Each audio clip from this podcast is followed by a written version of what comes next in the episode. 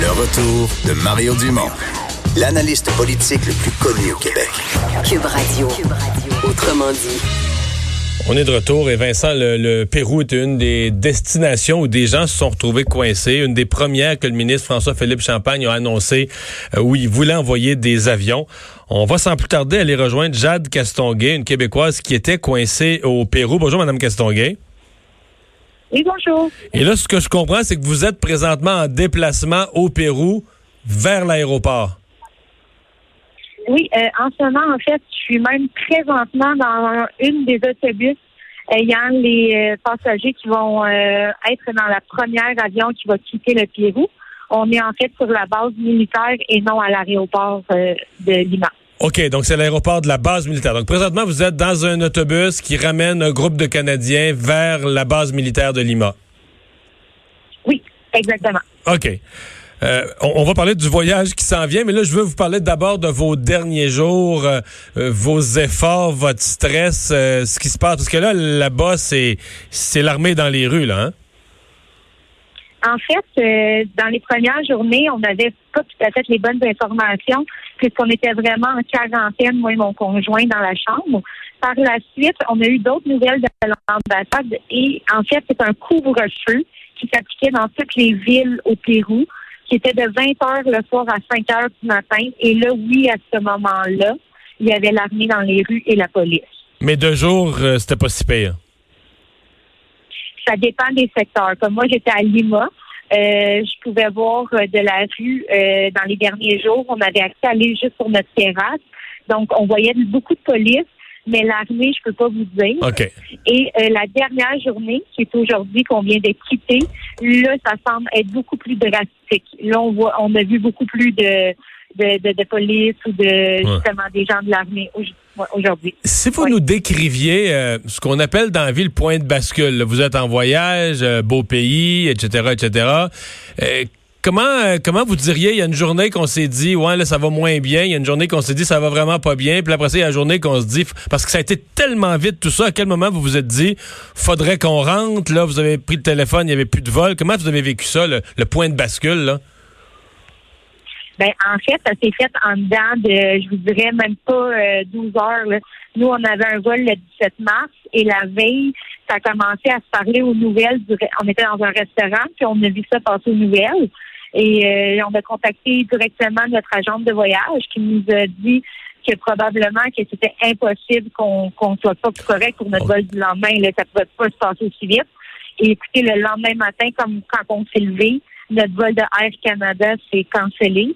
Parce que le pays, parce que le euh, pays était en, le pays était en quarantaine, donc euh, il fermait l'espace aérien, Air Canada pouvait plus voler.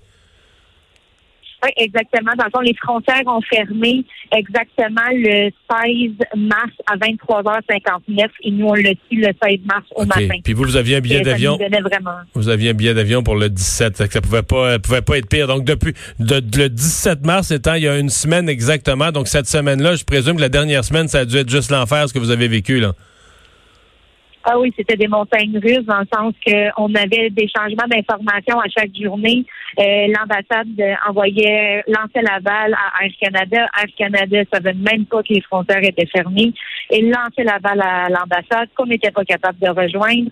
Euh, on s'est vraiment euh, on s'est vraiment débrouillé par nos propres moyens. Puis euh, c'est ça qui était le plus inquiétant de se sentir seul là-dedans. Ouais. Et là, à un certain point, vous vous êtes quoi inscrite. quand le gouvernement canadien a annoncé le ces vols de rapatriement, vous avez donné votre nom et là, vous avez, on vous a confirmé un vol? Oui, exactement. ça remonte à quand, ça? le, on, nous, hein, on s'inscrit le 17 mars sur la liste parce qu'on a eu les informations via un groupe Facebook. Euh, c'est là qu'on a eu le, plus d'informations qui étaient fiables et on était soutenus. C'est avec vraiment les gens qui étaient, qui étaient dans le même panier que nous autres, en fait. L'ambassade, on n'avait quasiment pas de nouvelles d'eux. Un courriel aux deux, trois jours. Euh, donc, euh, je vous dirais que c'est ça qui a été euh, le plus le plus choquant là-dedans. Est-ce que vous étiez en lien avec beaucoup de Québécois? On dit qu'il y en avait quand même pas mal au Pérou, certains à Lima, d'autres plus proches du Machu Picchu dans le coin de Cusco. Est-ce que vous êtes en lien avec d'autres Québécois pris là-bas? Euh, en fait, euh, je ne sais pas combien exactement dans chaque place, mais je sais qu'il y a beaucoup, beaucoup de gens coincés à Cusco. c'est ça qui est le plus triste là-dedans, c'est que ces gens-là, tant qu'ils ont su que les frontières y fermaient, ils n'ont pas pu avoir accès à un autobus ou à un vol interne comme moi et mon conjoint, on a eu la chance de faire euh, le 16 mars. Donc, c'est ça qui a été le plus euh, triste. Donc, il y a beaucoup de monde repatrié un peu partout. Là. OK. Euh, vous avez hâte que l'avion soit décollé de terre d'être sûr que vous êtes sorti du pays? Oui, vraiment, on, a hâte que tout soit, fini, en fait, mais Qu'est-ce qu'on trouve dommage dans tout ça, c'est que oui, on a reçu un code hier soir de l'ambassade, mais nous, on a été chanceux. On a réussi à contacter Air Canada, mais plusieurs n'ont pas été capables avec le code d'avoir accès. Euh, on ne sait pas sur quoi ils se sont basés non plus pour le code. Et euh, alors, ben, c'est ça, c'est vraiment au niveau de comment ça s'est fait, euh, on trouve ça vraiment dommage. Sans, indiscrétion, on vous charge parce que là c'est pas gratuit. Le gouvernement organise les vols au niveau, euh, on va dire de la logistique, mais on vous charge combien pour le vol de retour? C'est 1400 dollars, soit le double de ce qu'on a payé pour un aller-retour. C'est à nos frais. Et qu'est-ce que je m'en ai dit tantôt, euh, ça m'avait échappé, c'est le fait que l'ambassade, oui, nous a donné un vol pour aller jusqu'à Toronto.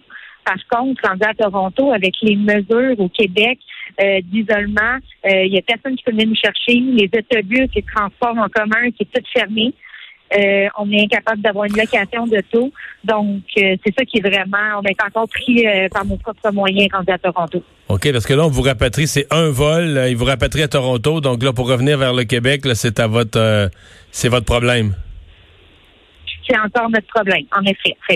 mais je vous dis, je vous dis comme ça, je ne vais pas me mêler de vos enfants, mais je vous dis comme ça, il n'y a quand même pas d'interdiction de voyager d'une province à l'autre au Canada encore. Je pense qu'une je pense qu'une personne seule qui prendrait son auto et qui serait assez assez euh, dévouée pour aller vous chercher, à mon avis, serait à, l'intérieur des, des, des, lois et des règles qui ont été fixées ici, dans un cas de force majeure comme ça il me paraît qu'il n'y aurait pas de contravention. Par contre, il faut que cette personne-là vous ramène vraiment euh, dans votre maison. Puis là, là, vous êtes là, vous, vous êtes en isolement pour deux semaines. Ça, là-dessus, la règle est claire.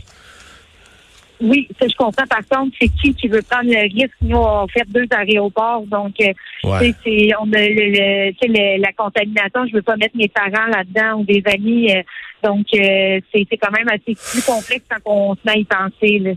Oui, c'est sûr. Eh bien, on vous souhaite dans tout ça la, meilleure des chances. Merci de nous avoir parlé. Donc, votre vol est, pris, est prévu pour décoller à quelle heure? On devrait décoller à 16 h notre heure à nous, parce que présentement, il est 14h13 euh, au Pérou. Donc, on est censé passer dans environ 1h45. Donc, 17 h à notre heure. Ben, on se croise les doigts. On vous souhaite vraiment la meilleure des chances. Merci beaucoup de nous avoir parlé. Merci beaucoup. Au revoir. Jade Castonguay, québécoise coincée au Pérou. Ben, il y en a beaucoup qui critiquent les gens qui étaient en voyage, mais dans ce cas-là, tu dis ça a viré. En... Elle, son vol, on garantit, oui, ça part demain, il n'y a pas de problème. Le 17 mars, à cette date-là, c'était quand même beaucoup pire que maintenant. En fait, probablement que autres, ils se disaient, ben oui, c'est le temps de rentrer à la maison, mais justement, on a notre vol, on est correct. Exact. Et là, l'espace aérien ferme. Dans la nuit d'avant. Le, le scénario d'horreur.